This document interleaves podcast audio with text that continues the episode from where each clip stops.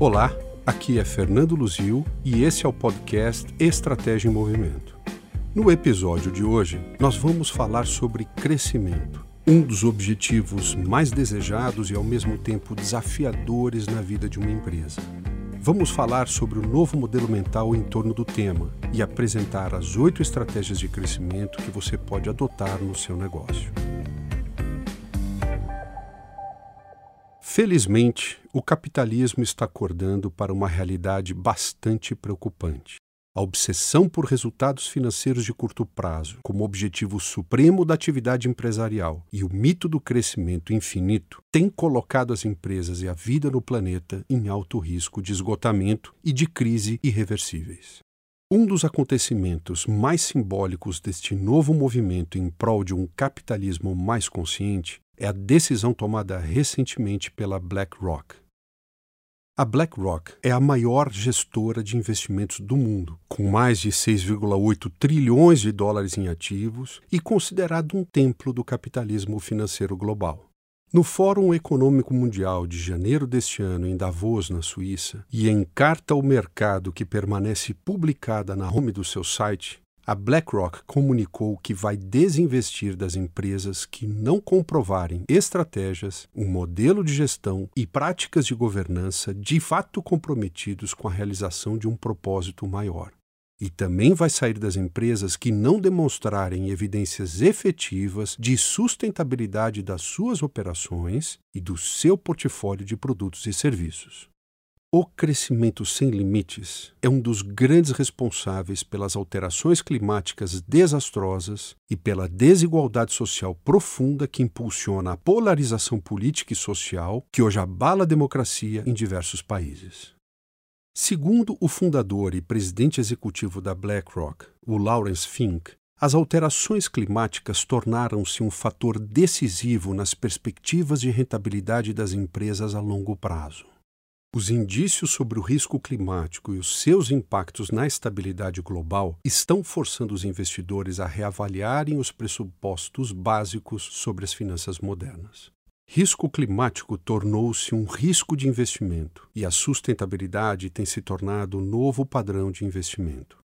A BlackRock tomou consciência de que a longevidade das empresas e a garantia de geração de valor econômico no longo prazo dependem de um capitalismo mais sustentável e inclusivo.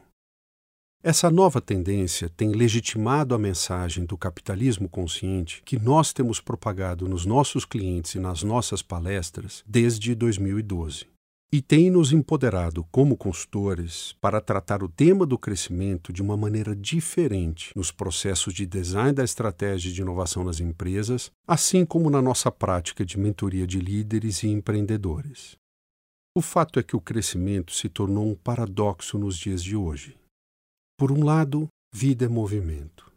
Vida é um processo de construção permanente da nossa pessoa em ciclos de nascimento, vida e recomeço. Como indivíduos, nós precisamos frequentemente mudar os hábitos e abrir novas frentes de desenvolvimento pessoal, se quisermos assegurar a nossa vitalidade mental e espiritual, conquistar e manter uma vida próspera, preservar os relacionamentos afetivos e as pessoas queridas ao nosso lado e viver momentos de alegria e realização em todos os planos da vida. E com as empresas não poderia ser diferente. Crescimento não significa apenas aumento de receitas ou ganhos de market share.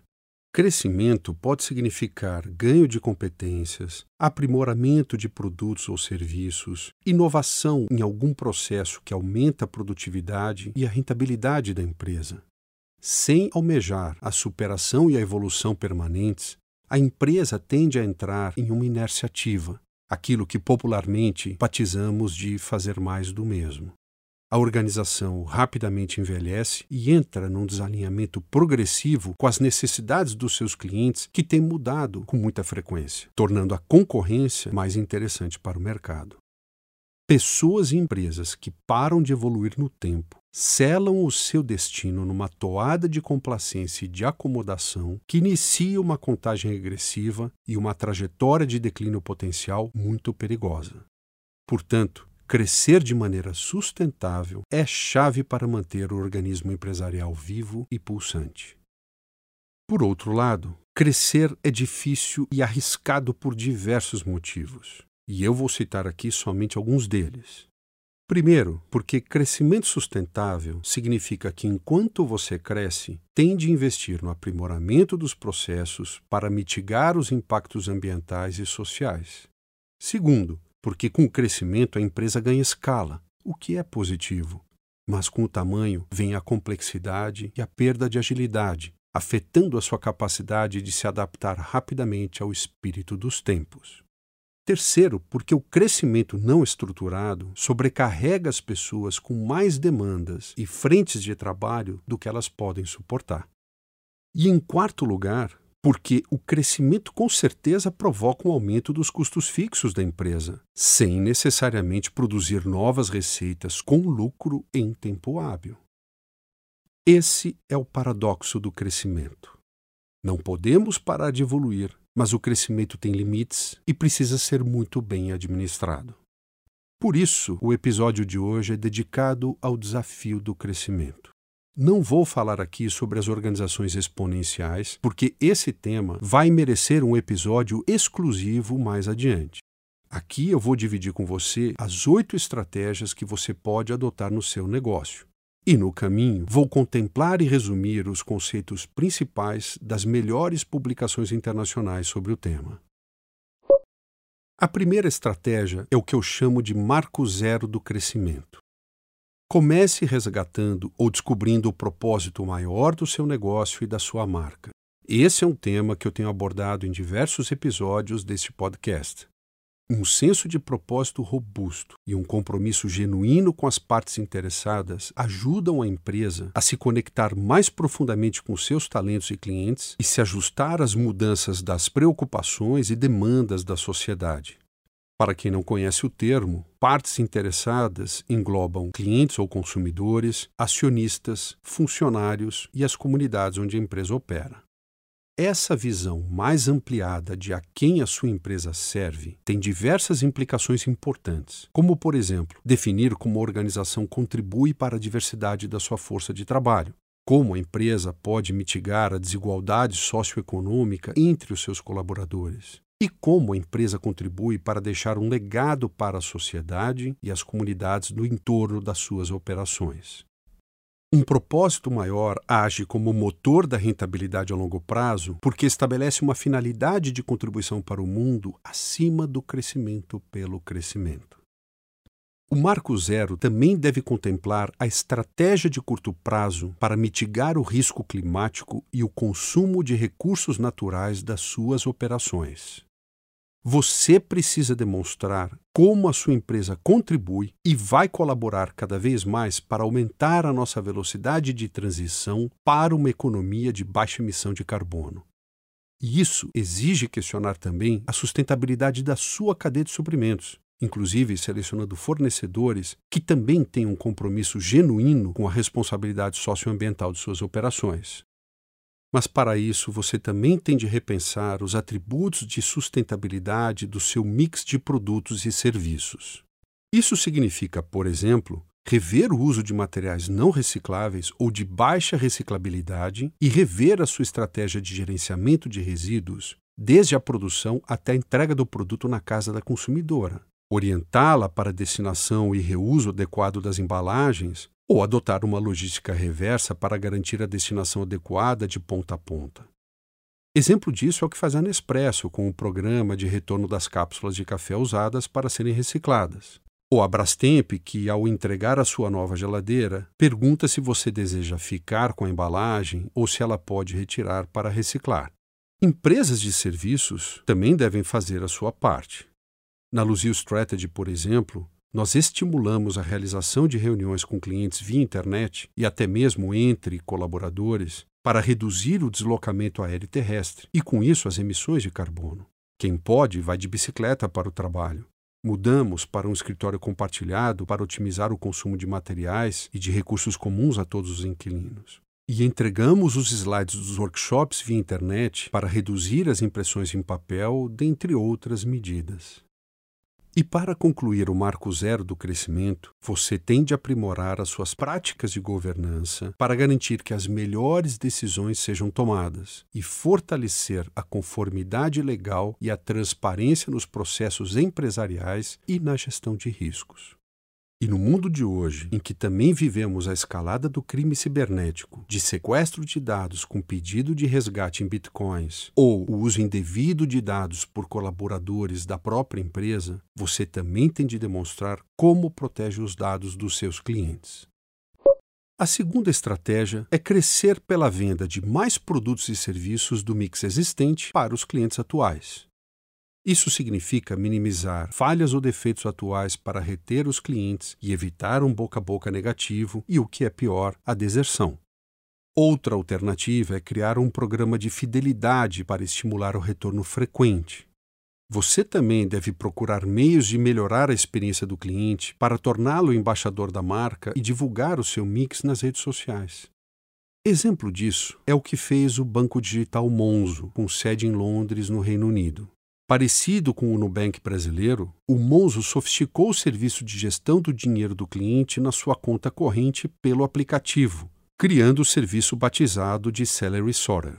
Você pode dividir a sua receita mensal em percentuais para destinações específicas, como, por exemplo, despesas com moradia, alimentos e bebidas, aquisição de conhecimento, lazer e viagens, dentre outros. O Monzo particiona o seu dinheiro na conta e indica para você o caixa que você tem para gastar dentro de cada uma dessas categorias.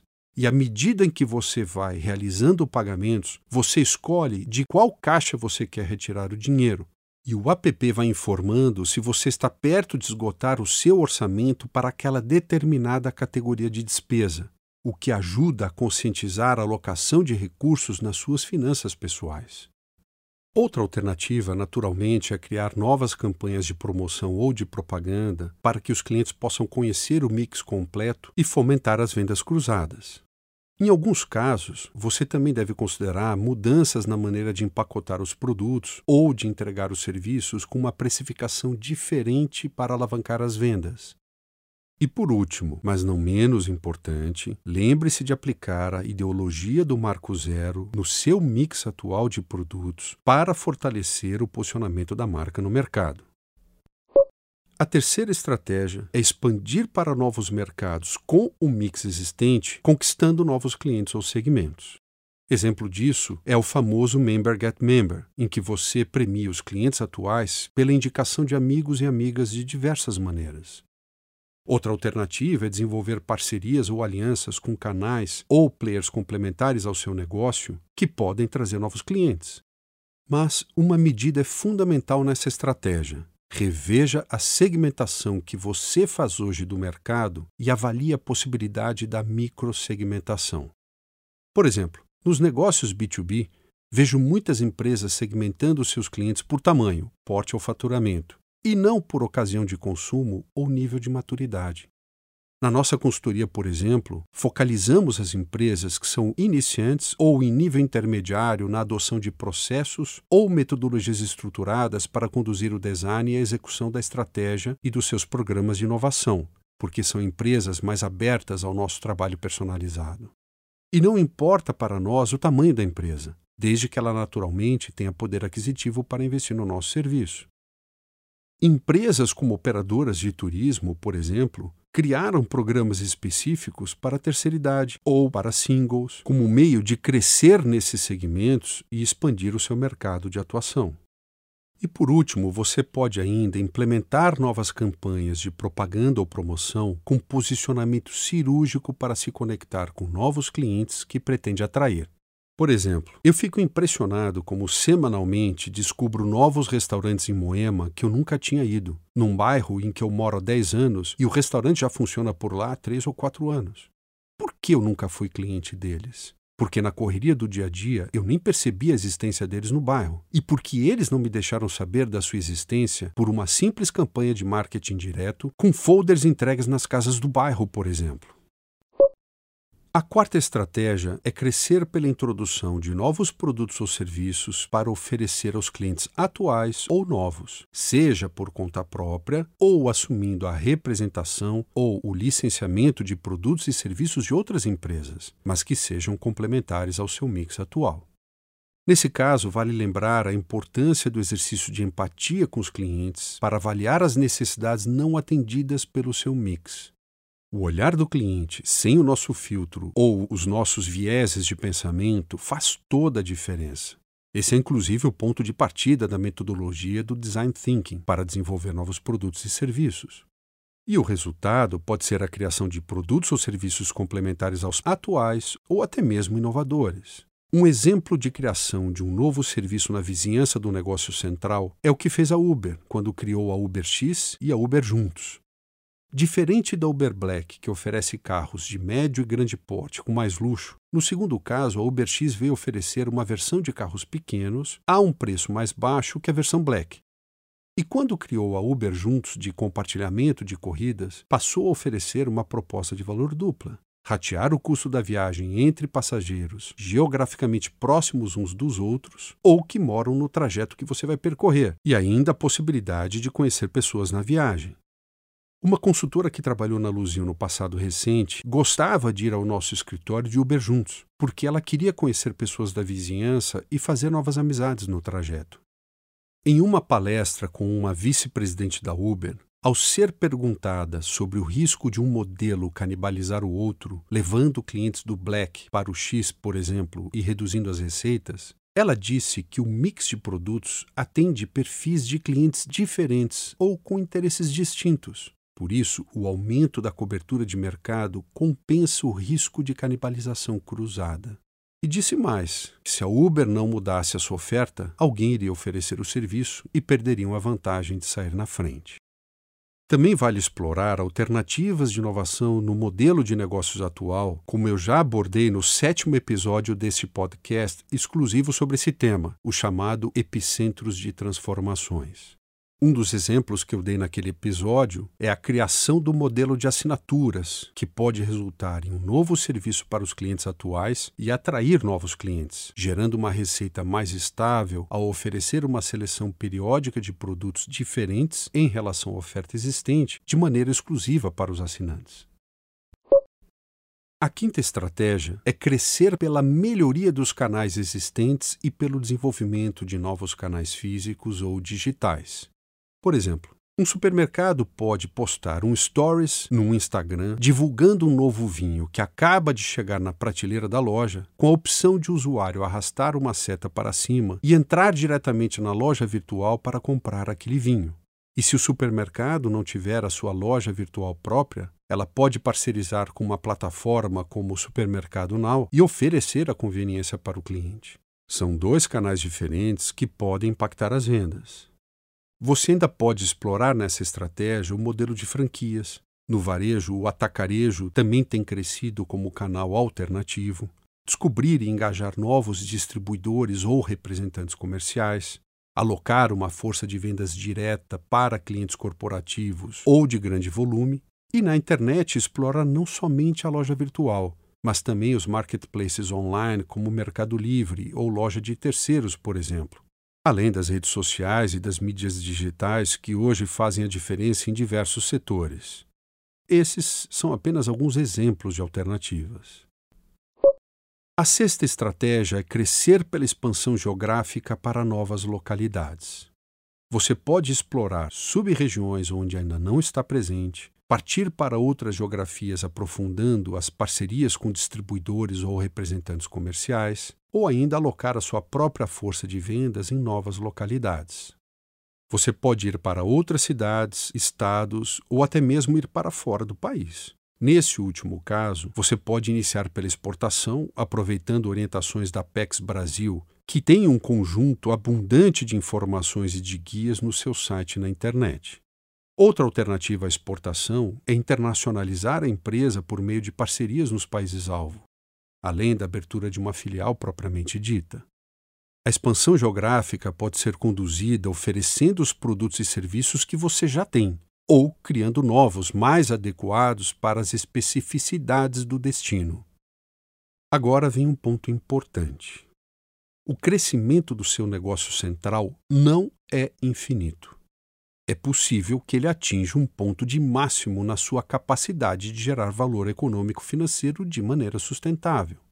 Nesse momento, caso os acionistas ou investidores pressionem você por mais crescimento, em que teria de ferir o princípio do marco zero, é hora da sua empresa expandir para além das fronteiras do negócio atual e adotar a sétima ou a oitava estratégia que eu vou explicar agora.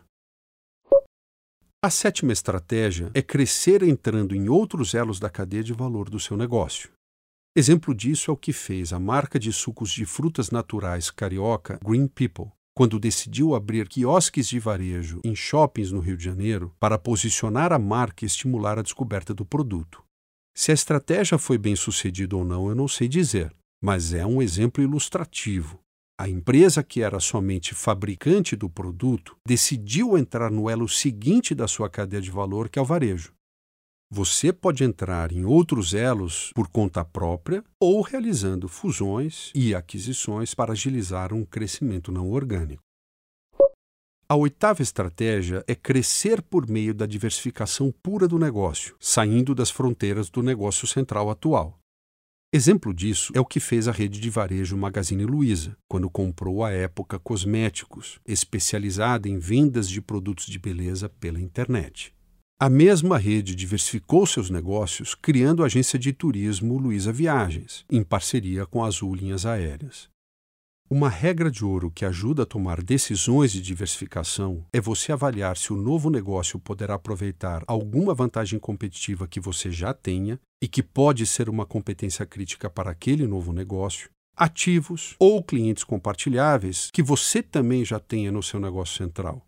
No caso do Magazine Luiza, a possibilidade de usar o seu canal de varejo virtual ou físico para vender os produtos da época cosméticos ou os pacotes de turismo da Luiza Viagens certamente favoreceu a manobra de diversificação e mitigou o risco de ser um novo entrante que vai enfrentar concorrentes estabelecidos e experientes. E para terminar o episódio de hoje, vale lembrar cinco alertas e aprendizados que você só vai descobrir vivendo processos de expansão e crescimento.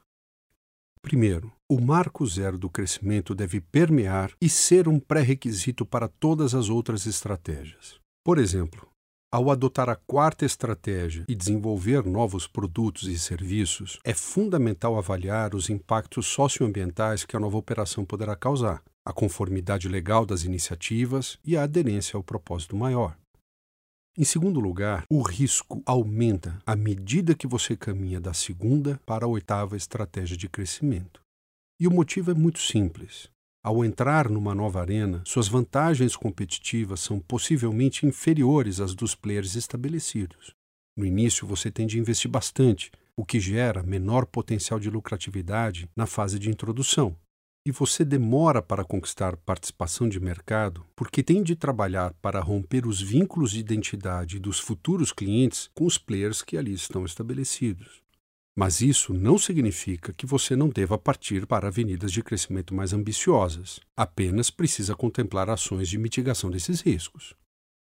Em terceiro lugar, apostar em novas plataformas de negócios para crescer exige coragem, porque a nova estratégia pode fracassar, já que no início ela é uma hipótese. E a liderança assume a responsabilidade total pela decisão, o que pode estimular a procrastinação do movimento.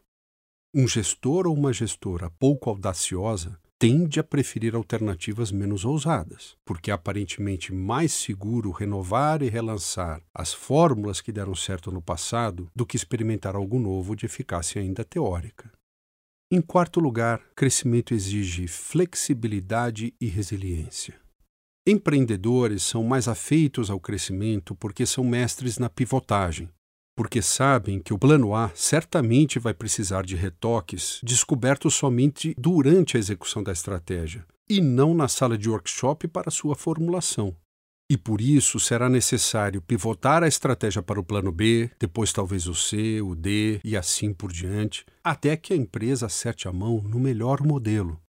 E para terminar, Para crescer, a gestora tem de implacavelmente desafiar os seus paradigmas, as crenças que estruturam o seu pensamento e as suas práticas como líder ou empreendedora. Sem abertura para o contraditório aos paradigmas atuais e ousadia para questionar premissas solidificadas e conseguir efetivamente pensar além dos modelos de negócios atuais, a empresa não consegue permitir a entrada do novo. Por esse motivo, também é útil e algumas vezes, inclusive, necessário você engajar outsiders em sessões de reflexão estratégica. Mas não adianta escolher um consultor que vai apenas atuar como facilitador, porque neste papel ele apenas orquestra e coordena o pensamento vigente. Deixe o estrangeiro profissional mergulhar no caso, dando a ele tempo de qualidade para conhecer o negócio e ajudar na prototipagem de alternativas que possam de fato trazer um ponto de vista inusitado sobre os temas estratégicos vigentes. Se você ficou com alguma dúvida ou quiser fazer alguma pergunta, envie uma mensagem para o e-mail fernando@luzil.com.br. E no assunto escreva Estratégia em Movimento. Também convido você para nos acompanhar no nosso Instagram e no Facebook pelo endereço Luzil Strategy. No meu blog fernandoluzil.com.br você também poderá acessar alguns artigos interessantes sobre temas que nós temos aprendido serem absolutamente relevantes para qualquer empresa em qualquer setor da economia. Muito obrigado por me ouvir e até o nosso próximo episódio.